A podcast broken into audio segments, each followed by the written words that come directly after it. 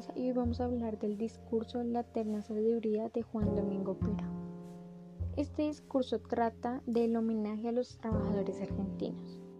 Fue dicho por una persona y relata que hace 21 años en ese mismo balcón habló sobre los trabajadores argentinos. Y él dice estos sucesos por medio del diálogo. Su tensión narrativa es dar a conocer que desde hace 21 años se ha estado honrando a los trabajadores argentinos por sus trabajos.